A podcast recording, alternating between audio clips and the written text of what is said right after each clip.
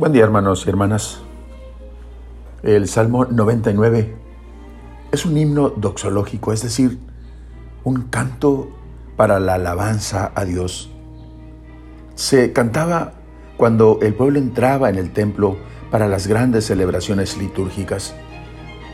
La comunidad es invitada a clamar, a servir, a entrar por las puertas del templo y alabar bendecir y dar gracias. En su composición se mueve de lo universal a lo particular.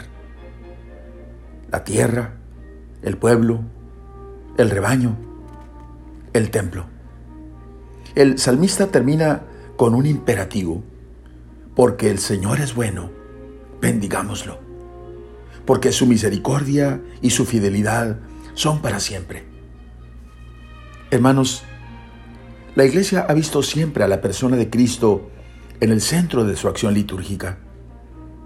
Él es quien abrió las puertas del verdadero templo con su muerte y resurrección. Entrar en la casa de Dios para cantar sus alabanzas y bendecir a Dios constituye la medida de la fidelidad a nuestra vocación cristiana.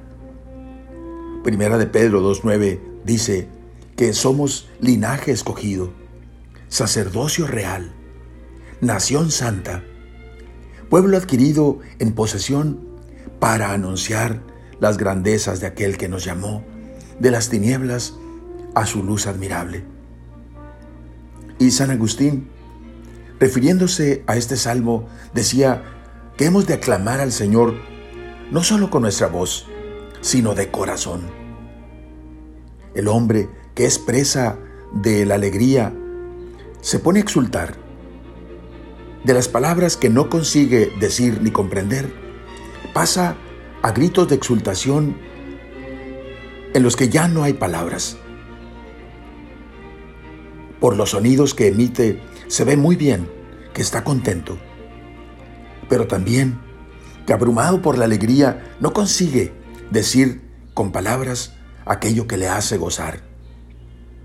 El júbilo decía San Agustín, es la voz de un corazón inundado de alegría.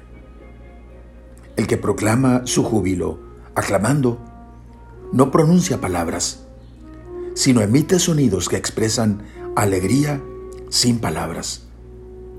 Serán, hermanos, los gemidos inefables del Espíritu a que se refiere San Pablo en Romanos 8:26. Oremos. Oh Señor, porque eres bueno, porque tu misericordia es eterna y tu fidelidad nunca se acaba. Quiero bendecir tu nombre, Señor. Te doy gracias, Señor, porque la expresión de tu fidelidad y de tu bondad se iniciaron cuando abriste las puertas del templo a través de la muerte y resurrección de nuestro Salvador y Señor Jesucristo. Bendito sea, Señor, junto con todos los hombres, junto con toda la tierra.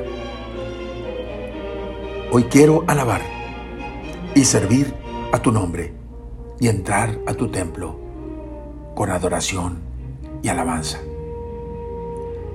Amén. La bendición de Dios Todopoderoso, Padre, Hijo y Espíritu Santo, descienda sobre ustedes. Amén.